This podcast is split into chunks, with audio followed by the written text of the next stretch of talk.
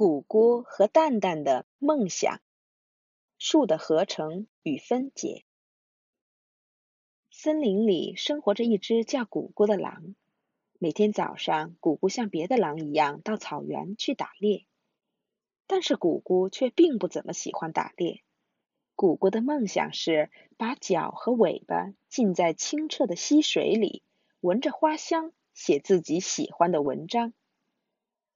做自己喜欢的事情多好啊！谷谷每天都在想象着。离森林不远的村子里，生活着一个叫蛋蛋的放羊少女。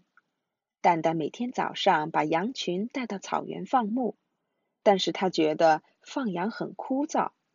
蛋蛋的梦想是坐船去遥远的国家旅行，每天都可以过有意思的生活，多好啊！蛋蛋每天都在想象着。有一天，出来打猎的谷谷和放羊的蛋蛋在草原相遇了。蛋蛋惊讶的一下子愣住了，站在那里好半天。趁着这当儿，谷谷迅速的数了下羊的只数。对不起，我是狼，所以没有办法了。要在十只羊里抓走几只。蛋蛋突然觉得谷谷是只很特别的狼，有礼貌。而且还会数数。既然是你这样的狼，我把十只羊都送给你吧。蛋蛋的话让谷谷很吃惊。十只都给我？那太不好意思了。蛋蛋笑着说：“但是我需要和羊儿告别，你明天再来吧，明天再把羊带走。”谷谷仔细的想了一下，约定好明天见面，然后回家了。蛋蛋第二天把十只羊赶到了草原上，然后把每五只羊分开，让它们之间相隔一段距离。过了一会儿，谷谷出现了。按照昨天的约定，我来拿十只羊了。可是蛋蛋却装起糊涂，说：“对不起，怎么办呢？我好像把别人家的羊带来了。我的羊一共是十只，这里的羊是五只和五只啊。”哦，真是这样的。那么我明天再来吧。谷谷挠着头回去了。回到家的谷谷心情很不好。奇怪，真的很奇怪，就像是尾巴掉进了泥塘里一样的感觉。谷谷把脚和尾巴浸没在小溪里，仔细的想着。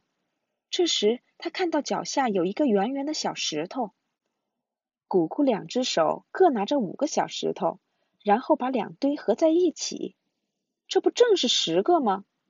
哈，这和五和五加一起是十一样。谷谷此时的心情啊，就像是尾巴从泥塘里拔出来一样。第二天，谷谷去见了蛋蛋。我拿羊来了，十只也好，五只和五只也好，两种都是一样的，都是十只。蛋蛋眼睛瞪得圆圆的，说道：“你真聪明，那可能又是我弄错了吧？这羊是六只和四只，草原上的羊不是十只，也不是五只和五只，是六只和四只，正在香甜的睡着。那没办法了，明天我再来吧。”回到家的姑姑心情很不好，奇怪，怎么想都很奇怪。像是眉毛上落了只苍蝇一样的心情。谷谷再次仔细的想了想，那么把六个和四个小石头合在一起看看。啊哈，六和四与五和五一样，都是十。谷谷像是把眉毛上的苍蝇赶走了一样，心情轻松起来了。谷谷第二天高兴的跑到草原的时候，蛋蛋正高兴的等着谷谷呢。对了，五只和五只，六只和四只都是一样的，是十只。那又怎么样呢？今天是七只和三只。蛋蛋指着正在吃草的七只羊和三只羊说着。谷谷这次只好又空手而回。空手回来的谷谷又坐在了小溪边，这次是脚趾头尖像被抹上了果酱一样的心情。把小石头分成七个和三个，然后又重新合在一起。有什么不一样吗？小石头还是十个，七个和三个也是十个。但是知道了七和三加一起是十以后，脚趾头尖加果酱的心情还是没有什么变化。姑姑拿了很多小溪里的小石头回家，然后一直到很晚来摆弄小石头，并且不断的画着，制作合在一起是十的数的表格。现在真的可以拿到羊了。表格里画了有很多种情况，都合起来是十，有一和九，九和一，二和八，八和二，三和七，七和三，四和六，六和四，五和五，加起来都是十。第二天早上。姑姑拿着做好的表格，高高兴兴的来到了草原，但是愉快的心情一点点的消失了。没有必要再数小石头了，已经见不到蛋蛋了。姑姑不知道为什么感到很悲伤。姑姑把表格递给了蛋蛋，这里写着的数都是能组成十的数。哦，但是怎么办呢？今天我带来的羊是五只、三只和两只。在蛋蛋的后面，羊群分成了三群，五只、三只和两只。又开始了，姑姑突然哭了起来。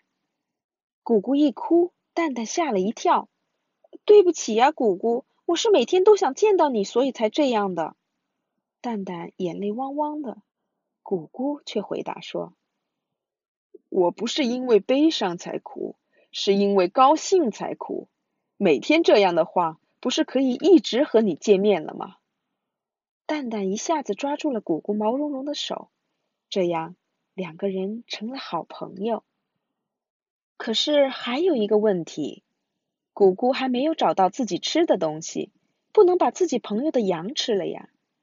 蛋蛋和姑姑面对面的看着，想办法。有了，就是把用小石头摆出十的游戏制成书。姑姑不知什么时候像做梦一样，一边把脚和尾巴浸在溪水里，一边写书，把文章放在一起做成一本书。书卖了赚了钱，就可以好好的生活了，不用再打猎的姑姑感到很幸福。姑姑的书卖给谁呢？就卖给蛋蛋。蛋蛋也不知道什么时候像做梦一样乘着船去旅行了，去卖姑姑的书。蛋蛋也很幸福吧？